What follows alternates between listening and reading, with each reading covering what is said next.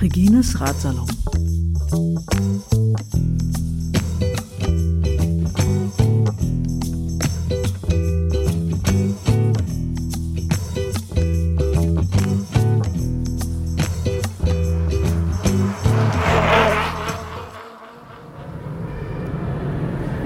Willkommen zu einer weiteren Folge von Regines Radsalon von der Berliner Fahrradshow.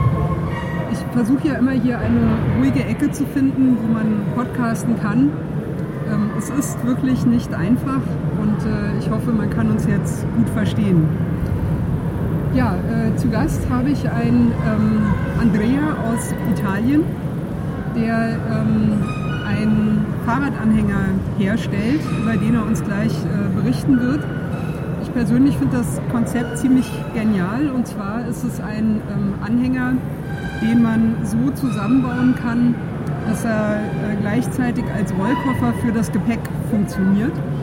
Ähm, oder eben, wenn man irgendwo äh, mit dem Fahrrad angekommen ist, dann äh, kann man ihn auch eben wieder als ähm, Anhänger umbauen. Ähm, was ich sehr schön daran finde, ist, dass er als Anhänger auch wirklich gut funktioniert. Also es ist äh, so ein ähm, Anhänger, der nur ein äh, Rad hinten hat. Man kann ihn fast an jedes Fahrrad äh, dran bauen. Also man braucht diesen, ähm, äh, man braucht, also der wird unten an der Achse befestigt und man bekommt mit dem Anhänger zusammen eben diese äh, Schnellspannerachse, die äh, extra dafür da ist, um die Halterung aufzunehmen. Und eigentlich ist ja auch unten an der Achse ein sehr ähm, geschickter Punkt, um einen Anhänger dort zu befestigen.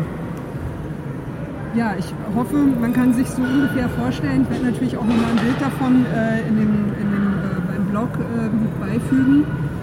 Und ähm, da Andrea aus Italien kommt, werden wir jetzt gleich auf ähm, Englisch switchen, mal wieder. Ähm, ich hoffe, ihr könnt das äh, auch soweit verstehen und dem folgen. Okay, so I switch to English. Welcome, Andrea. Thank you. Yeah, uh, so I was doing a short uh, introduction about the, the products uh, that we will be talking about, but before we switch to the hanger, I would uh, like you to introduce yourself a little bit. Like um, you come from north of Italy. Uh, plus, when I understood right, you were caught very early on cycling, like especially the mountain biking thing. So maybe you can tell us a bit, like how did you get to cycling and what do you like about it? Yeah, thank you, Regine, for the question. I've been traveling. I've been starting by riding bicycle since when I was a child, because it was the faster way to move around. Uh, I used to live in the countryside, so there was a lot of off-road path and single track, and the mountain bike racing was really popular in, in the region.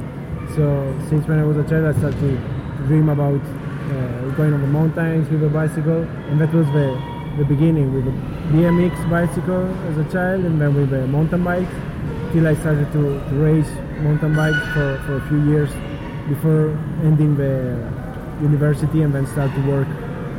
When I started to work, of course, the, the time for training seriously was not that much anymore. So I started to, to travel in a kind of serious way, maybe just for the long weekend or just for two, three days. But I was going pretty far with the bike with some, yeah, some solution I developed by myself since I'm a designer. Did you did you travel alone or in a group? I've been always traveling alone. I've been doing one trip uh, with, uh, with two mates with the first prototype of the, the future bike trolley project uh, in Sweden. But yeah, I always like to travel by myself to to get in my pace and keep on on riding for like uh, 10 or 12 hours.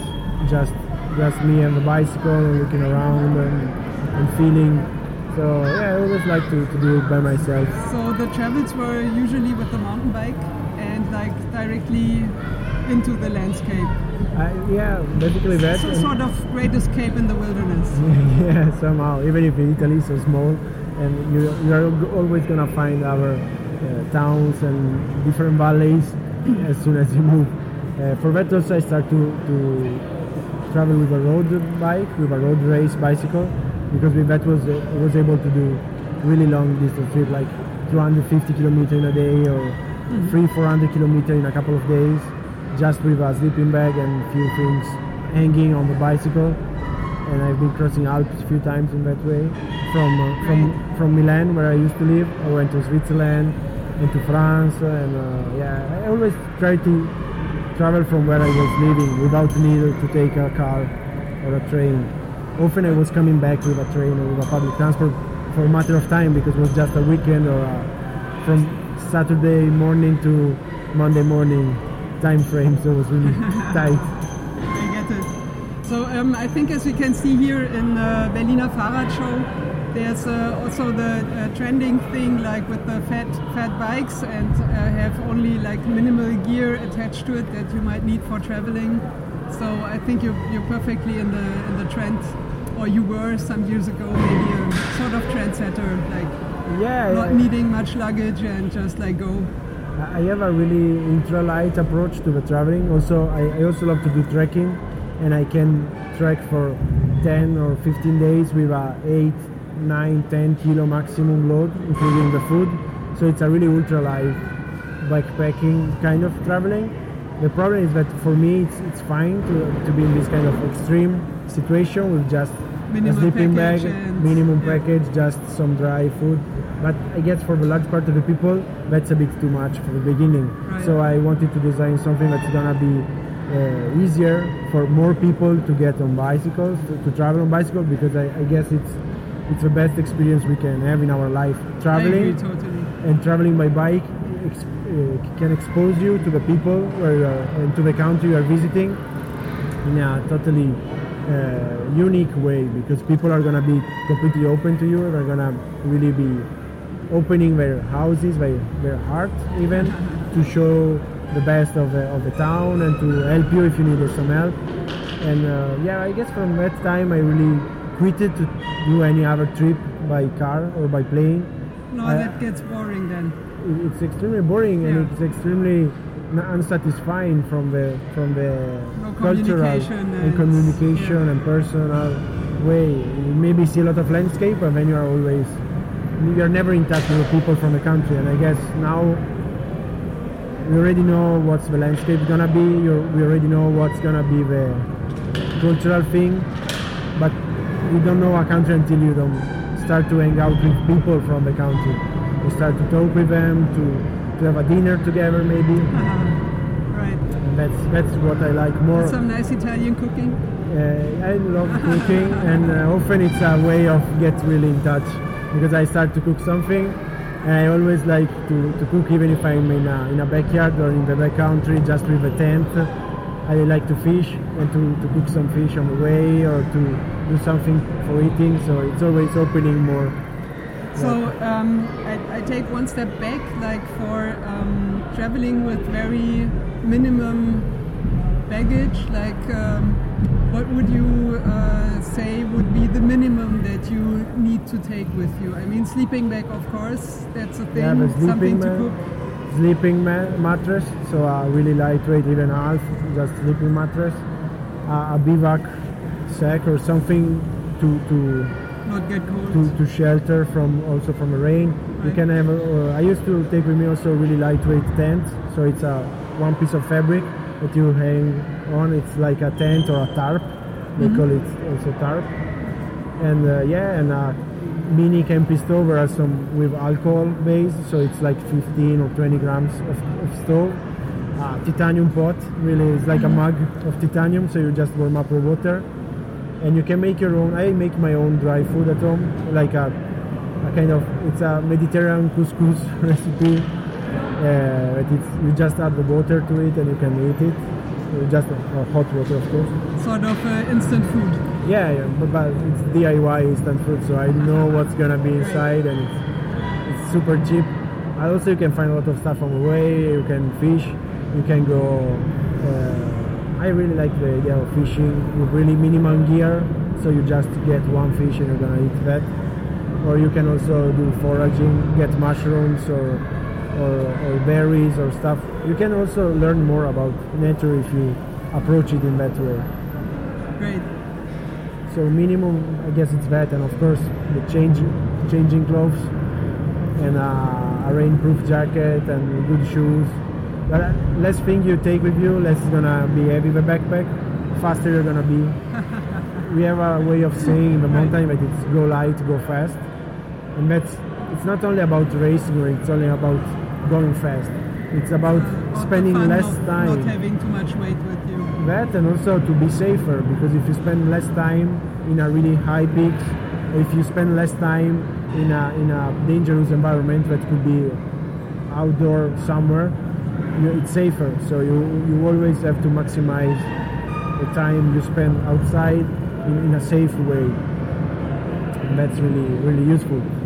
So what, what was the the, the, the the best experience you had so far outside? I mean, it must have been many, many, many.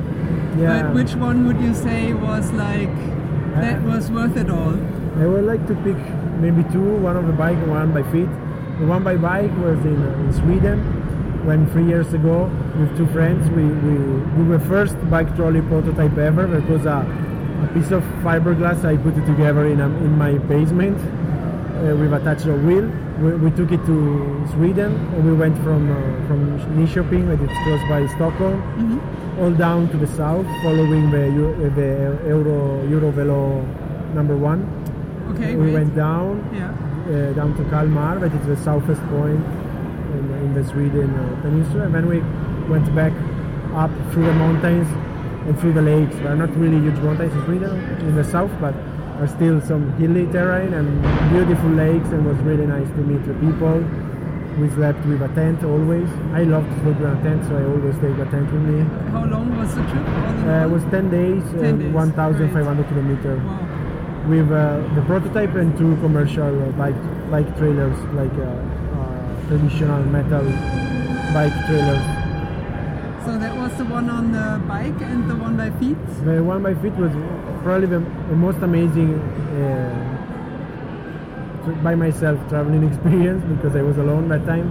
I've been in, in uh, Iceland and I spent uh, 15 days uh, during I, I spent like two or three days by car with a rental car to visit some places I wanted to, to visit. But since from the first night traveling I was feeling a bit upset of being alone in the car, I started to pick up hitchhiking people. So there were, uh, and I met these two guys, one American and one German, and it was great. And we spent the next two days together. Then I gave back the car and I started to hitchhiking myself. And I've been trekking for uh, 250 kilometers through through Iceland, through the volcano area, up to 3,000 meter peaks, and was was beautiful on the snow. Always with my tent. I've been sleeping every night with my tent. And actually, Did you see some northern lights? no, because it was uh, beginning of September. Uh, wrong time of the year. and I- when we were in the fjords, we saw some kind of northern lights, but were really low. You have to go there in the in the winter and really north, uh, yeah, in the north part of uh, of Iceland or even Norway or north of Finland. And uh, actually, that night, uh, one of the night, we, we slept at this basement of a woman that offered us a place to sleep in Reykjavik, and we figured out she was like the one of the head of the of the bank of Iceland. Oh, great. So she was one of the women that saved Iceland from the bankrupt in the 2011, I guess, when they got this bankrupt, and there was these three or four women that saved the ass of full Iceland, and she was one of that. And she was super kind, and she gave us uh, take a shower. Actually, she forced us to take a shower. and we slept in her basement, and was really kind with some food and stuff. Yeah, well, that's that's uh, it's, it goes skiing experience. I mean, because then you remember for all your of your life, and you can. You, I guess you can be back a, a better citizen after traveling. Yeah, I this way. Yeah, it's always like broadening how you you view the world. Yeah, it's- really great. Okay, so um, you already mentioned it a little bit that you uh, like while you were on your travels, you had the idea that probably there should be a better solution for the luggage transport on the bike. So, uh, uh, what did you come up with? Uh, I began uh, traveling with backpacks and then with some pannier bags. But often I wanted to travel with a road bike or with a mountain bike or, or with a bike that was not specific for traveling. So I started to approach bike trailers, the commercial one, and they were great, but they have all of them they have a, a, huge problem. But in any case, when you are gonna travel with a plane, because since I began, uh, at the beginning I started to travel around my hometown, and when I started to go further, further, and at one point I wanted to take a plane to, to go to Sweden, like, or to go somewhere else. So if you want to take a bike trailer, a commercial one with you, you need to disassemble it, to pack it, to pack. So you have to pack your trailer, pack your bike, and pack your gear. So you have three pieces of luggage, and it's really Yeah. complicated. And sometimes they lose one of the luggage, and you are in the middle of Sweden, like for us, with a trailer, a bag, and a, without a bike, or you are with a bag, with a with a bike, without a trailer. So it's it's a problem sometimes. And since our time frame for traveling due to the work and everything, it's always tighter. It's better to maximize your time outdoor. And uh, so I started to figure out to think how I could improve my trailer. And the best way was to make a luggage that can be towed in a performative way with a bicycle. So I started to, to, to make some prototypes. Actually, I took it as my final work at the university uh, as industrial designer. When I got my degree as industrial designer, was my final work. Ah, great. And uh, When, when was that? I was 2009. 2009. Okay, Yes. already some time ago. Yeah, and then uh, yeah, it was winter of 2009, and then uh, I started to work as a designer, and I always had this idea in mind, and I kept on traveling, and I traveled more. So I get more, I got more and more ideas about how to improve it, and uh, then I started to work. Uh, basically, you know, my spare time on the project it was never enough. So one day after five or six years of working as a professionist, I quitted my job and I started to work only on that. I So in, in, in these years, um, I can imagine you already had some prototypes where you were checking like, okay, what would work best, what material would I need, how, Yeah. how could I design it best. Um, what, what did you start with? I started with a wooden prototype because it was the easiest way to check the geometry or how it works. And actually, we made at, at one point it, it took really like a boost because I met with two guys that helped me in the development. So we in one summer we, or from winter to summer we start to develop like uh, five different prototypes with different geometry and, and details and functionality to, to check the, the functionality we wanted. And then we made the first fiberglass fully functional product that we took to Sweden. And then while I was in Sweden, I realized that it was not so easy to, to have a, a fiberglass luggage because it's fragile in the luggage uh, life. Like when you ship it in a plane, it's quite fragile because it's made of fiberglass. So it's performative when it's on the bike, but it's not so performative on the travel. So I kept on improving, and I actually the, the fiberglass part was always getting smaller, smaller, smaller, and more fabric, and more fabric, and more fabric. Till the point I realized it was better to make a, a fabric bag with a metal structure under, and then we made like uh, five or six prototypes of a metal uh, structure, and then to, to reach the end of the product that is now, we have been doing 16 different prototypes of the Wow, that's Final. quite a lot. So, Yeah, So, so how, how many years did, did you spend on, on developing the, the 16 prototypes? ah no seven months. Seven months. Yeah. Oh, well, okay, that's so. so high high speed prototyping. Yeah, you did some some failure prototyping, like just like, like- try it and We fail were- and go on. We, we have, uh, I'm lucky because we have a nice place where we have a hardware uh, uh, workshop area. So we can basically have parts laser cutted and bending from a company and then we take it inside and I can weld them in, in, in-house. I, I'm a factotum so I can weld, I can work metal in a really basic way but it's really useful to be fast on prototyping. So maybe in a day I was able to make two prototypes And check what was going on, like what was the best solution on the two prototypes. And we were testing for one week and make another two, or maybe another three, and give it one to a friend. One I was testing by myself, and another one we were just trying to break it to see how long it was taking to break it. nice. And we kept having this this process, but it's quite cheap, and it in terms of times it's really cheap, and also in terms of money because you keep everything inside.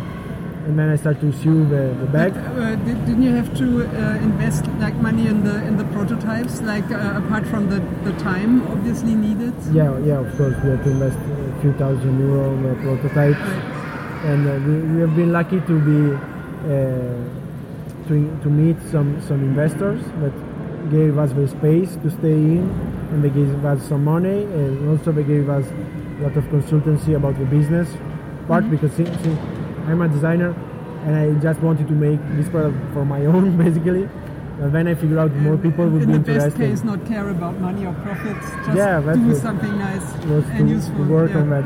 But yeah, life and work and business doesn't work always like that. So we need we needed to to have a business plan and to work on that too. So it was really useful, and I'm learning a lot.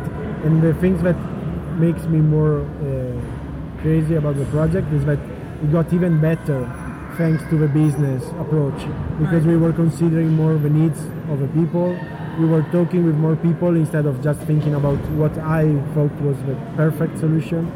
And that helped us to get a better product in the end. And that's what mattered for me as a Did, designer. did, did you have something like a deadline? Like, did the investors say, okay, up to this point, we need to be able to have something that we can sell, or No, they were were you really free in that, or No, because in the end they are more like advisors. So they gave me advice about what to do, how to do it, but then I'm taking the decision, and it's my the responsibility to do so. But we've been pretty lucky because we we ran uh, the, the Kickstarter campaign last last uh, May, May June, and we sold on 20 bike trailers in the campaign right? and that were really like our user base and now 60% of them already receive it and they are using it. So that's really positive for us because we, we get a lot of feedbacks. Also we have this couple of guys that are traveling around the world. And this, this winter they, they have been traveling three months in uh, Africa from Johannesburg to Cape Town. Great. and we were one of the first uh, final prototypes and they traveled 3000 kilometers in, uh, in, Africa, a So lot of that's the hard test. That was super hard test. The prototype came out, came back like not destroyed, but really uh, proved, from really abused, abused from the from the country, from the African desert and everything. But it's beautiful Lot, to have lot of sand everywhere. uh, and sand everywhere yeah. and, and mud and dirt and some scratches on the on the paint job.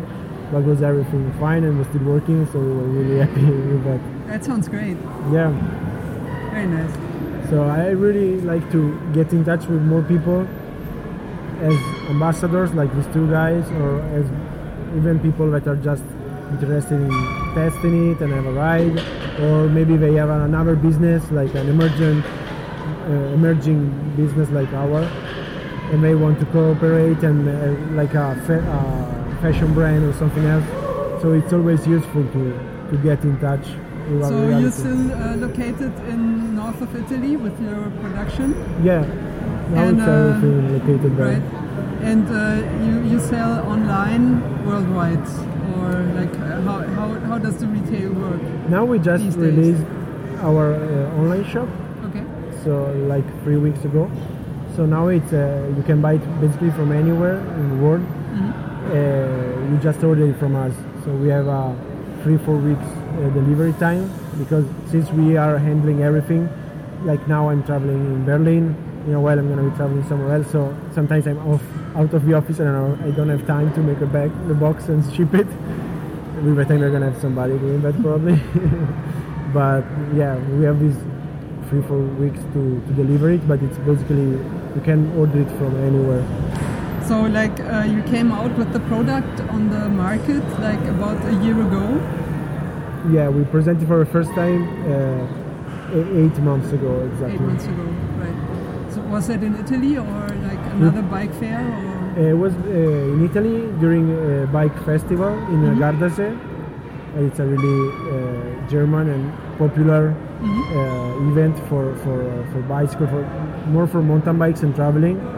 That was a really good uh, uh, place where to uh, to begin. And from then we went to from that point we went to the Kickstarter campaign. Then I've been lucky to be able to visit the United States with a prototype and go to Interbike in Las Vegas. Great. Yeah. And I, I uh, can imagine that the Americans are really mad for such uh, stuff. They, really they're, like it. they're really outdoorsy, and I, I think they should really like Yeah, yeah, people from, uh, stuff like that. people from Oregon, Washington State they were crazy about it. Utah, they really liked it. And uh, after ISPO, yeah, after uh, Interbike, we got the the subscription on the. Actually, we got a request from from the ISPO brand new. Uh, that's a yeah startup competition for outdoor startup that is held in Munich uh, in every January, January February, depending on the year. And it's the most important prize for for startup working in the sport field. So we got selected on the finalist, on the 50 finalists, and they offered us a place, uh, a space during the fair. Uh, it was like three weeks ago. It was like the larger exposure we never had with the product. It was like uh, 80,000 people come by Whoa. to the fair, and Nice. uh, yeah, it was really like a lot of people, and we had So now you have a lot of orders coming in, but you can't deliver, or No, not yet. It? Not yet. Okay. it doesn't work like that, unfortunately. But we got uh, a couple of orders after that, and we are we are having a lot of contacts with shops and distributors because it's a it's a business to business fair. So it's more about talking with shops, uh, distributors, producers. So we are growing the the B two B part right now. Uh, for the B2C, we are working now in, in Berlin, but it's great because we are meeting a lot of interesting people that are maybe already traveling by bike, some other that have never been traveling yet, but they're mad for the bicycle, so they want to find more ways to, to, to experience the bicycle uh, in their life. So from uh, uh, being ready for market up to now, how, how many trailers did you sell so far? I guess we sold around 50 trailers, 50, 50, 30, 30, 30, 30. yeah, sorry. Okay. Uh, and Trenta. uh, uh, Trenta, Yeah, okay. Trenta trailers. And uh, we still have to deliver some because also we got uh, like a couple of orders last week uh, because we had a discount on the website. So And is, is that uh, satisfying for the investors uh, so far, or I mean, uh, yeah, we are never completely satisfied actually because they always want more. But actually, it's a good way to to keep on to keep high the pace and always work harder to, to get more exposure on the product because people are interested. But of, of course, there are some uh, market rules where you need to to contact 1,000 people to sell the first five or ten trailers. So we have Yeah. to keep on grow, and we are doing everything from scratch by our own. We take care of all the photos, all the video inside of the company. We are making all the communication, the graphics, everything, the merchandise. and, and you have very nice uh, traveling pictures on your Instagram account. yeah, we keep on taking picture by ourselves. So if we are in two, one go further, take a picture, and then we come back. Do, Uh, do, do you still travel yourself, or uh, no no more time since you need to be busy with the product? I'm not traveling as I want, uh, as I would like to right now, but I'm still trying to travel. I guess we, last summer was too much work due to the Kickstarter campaign and everything. But in the, during the United States trip, we have been visiting a lot of shops, a lot, a lot of shops, and I was riding from one to another one, or Ah, some great. parts I was riding with a bike, with a bike of a friend from Portland, and was was great to, to move around in that way. And, and this summer I want to go somewhere uh, to take my, my Take your maybe time. just five or ten days, but to, to do some more adventure. Sometimes it's easier by feet because I don't take nothing with me, just a backpack, and I can fly somewhere and, and just walk. Easy. Yeah, it's, Right. it's a bit easier. And like uh, from the 50 pieces, no, 30 pieces uh, Yeah. sold, like uh, what, what feedback did you get, or just like one step before, like uh, where did they go to, like which countries, and what feedback did you get from which country? I mean, or is it country specific feedback, or is it basically the same?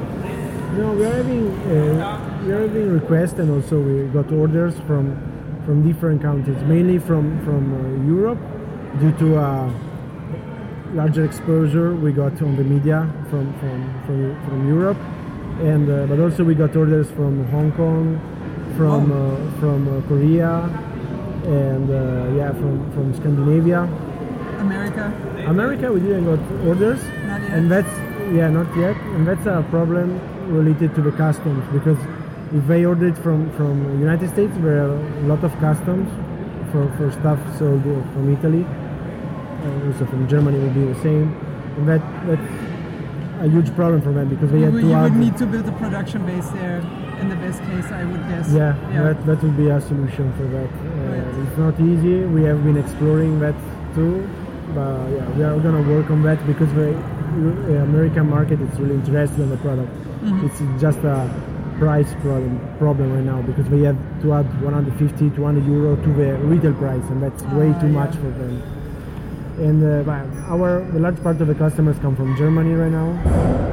We sold the large part of the trailer in Germany and uh, some in Finland, uh, Sweden, uh, in Italy, of course, some France. Uh, it's, it's the Middle Europe. I guess Germany, it's the, for us, it's the larger market in Europe because our, here are the large part of the people that are taking their ple- pleasure seriously, like Yeah. riding a bicycle in a seriously way, having, spending some money for your bike, taking care of your bike, and that's part of the, of the minimum, sort of. yeah, Yeah. of the requirements to, to, to approach that that kind of, uh, trips and kind of traveling. Germans are traveling to Italy so really, really often by bike, Right. like, a lot. So, what, what feedback did you get so far?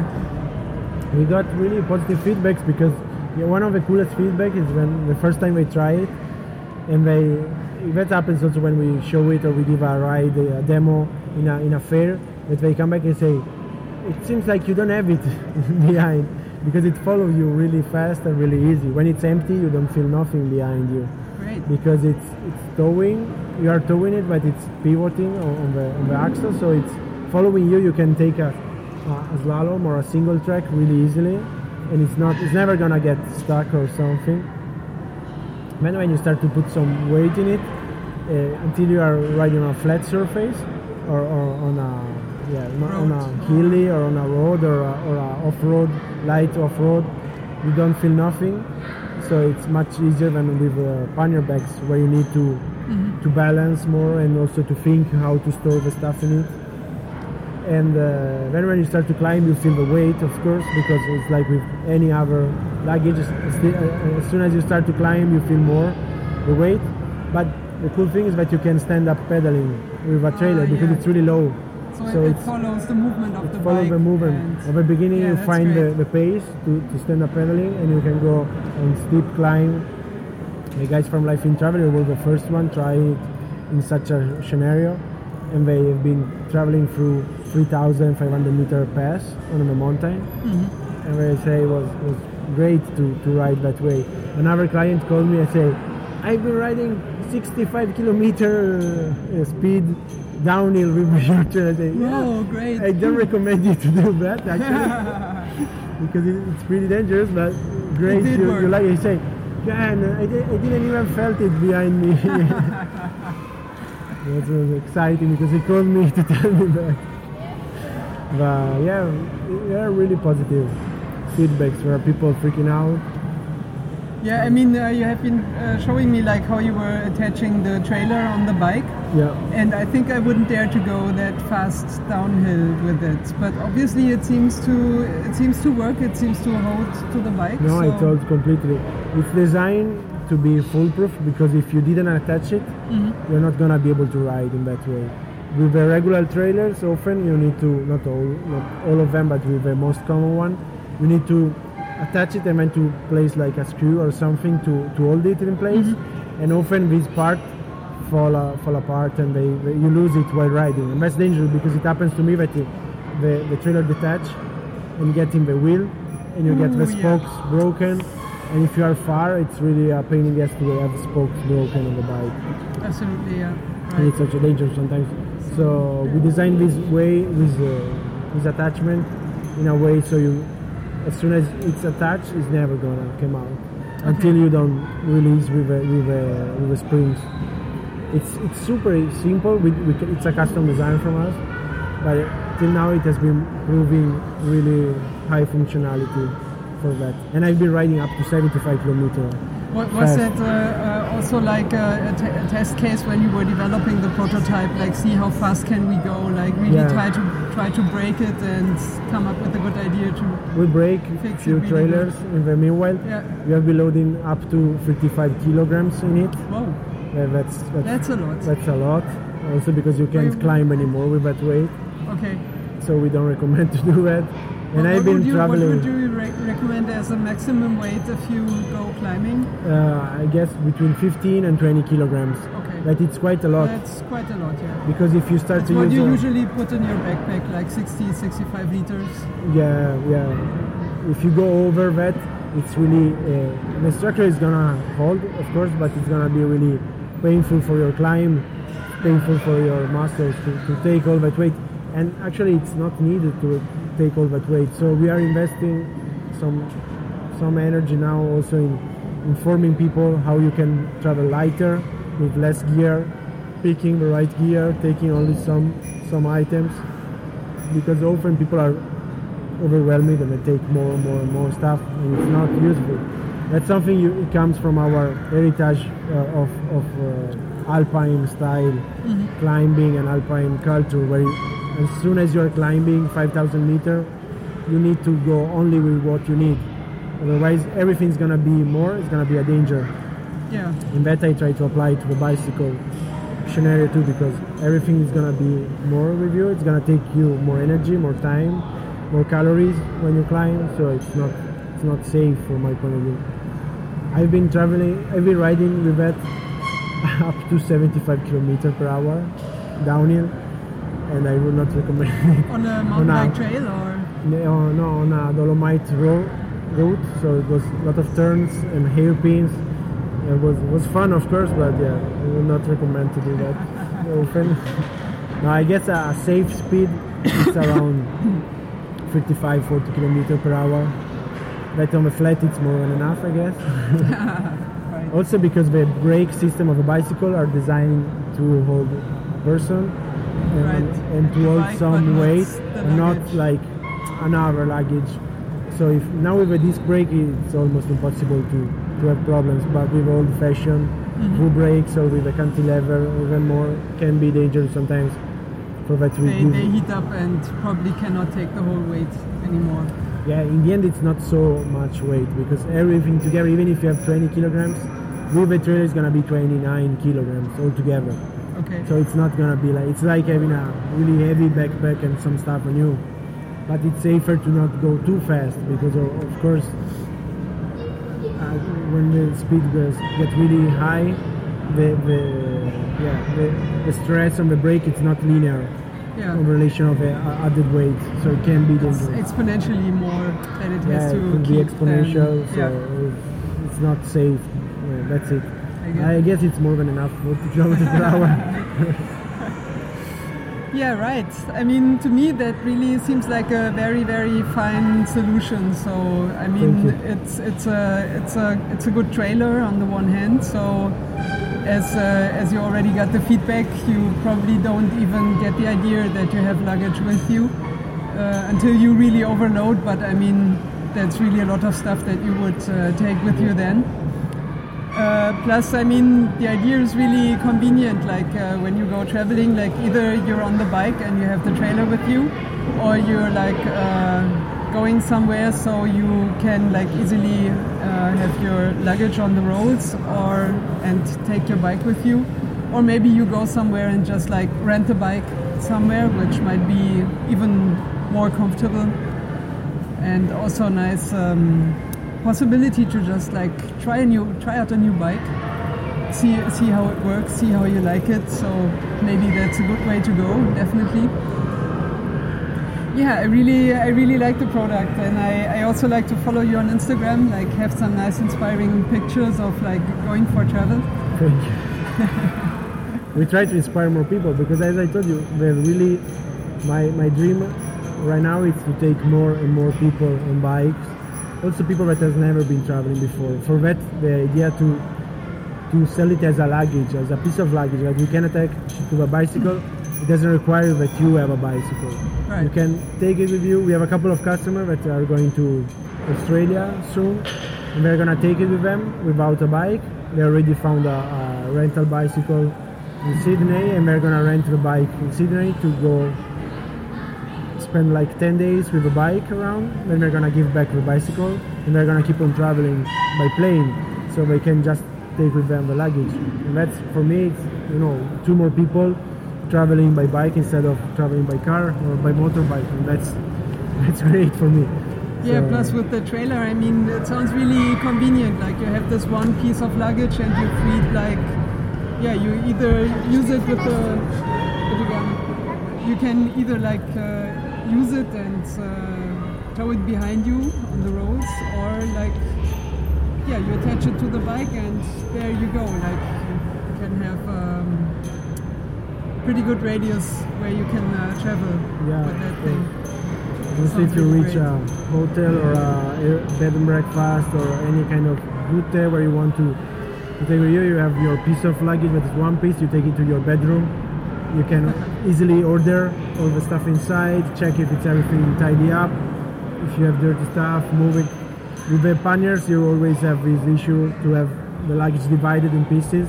So often when you start to traveling, you say, "Oh, I forgot something in the end of my right uh, bag, right pannier on the back, and you start to put everything outside, and then it's on the other one, and so you start to move everything. And I remember often I was starting to say, "Ah, I forgot that. Okay, so I forgot the sunscreen. It's gonna be there for the rest of the day, and at the end of the day, it was completely burned because I was too lazy to pick up back. And that I want to avoid it because people are more looking for to have fun, to to, to be co- to be able to enjoy the experience, and that's it without problems, without issue on their Yeah, plus I mean the bike handling handling is really different if you have it like everything attached to the bike. It goes really in another way and you have to get used to it. Yeah. I, I personally think it's annoying, so I think a trailer is the, the right idea and it just like fits with the bike completely. It's the same philosophy, you just like have another wheel rolling behind you Yeah. and off you go and pretty easy. Yeah, you can even. Uh, our client likes to often to leave a trailer on a re- on a restaurant or in a hotel, and maybe take some serious climb just with a road bike. Because since you are traveling with, with a performing bicycle, you can easily take your, your carbon frame or something really performing, leave it, the trolley, the trailer to a, to a campsite or somewhere, take your tour of a day, come back, sleep on the campsite, and keep on traveling. That's something with a travel bike you will never make. Yeah. Because if you arrive to the Grossglockner Pass or to the Mont Ventoux, you're not gonna climb the Mont Ventoux with a uh, traveling bike with panniers or even a traveling bike with uh, racks on it that is maybe 14 or 16 kilo altogether.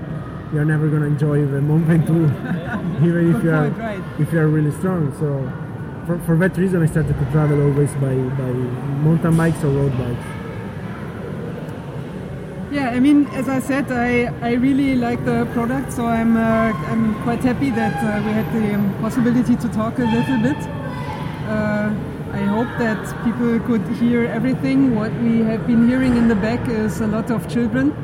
Like uh, I think here we see the new bike travelers of the future. They're really very much into cycling, very concentrated, ringing the bell every now and then.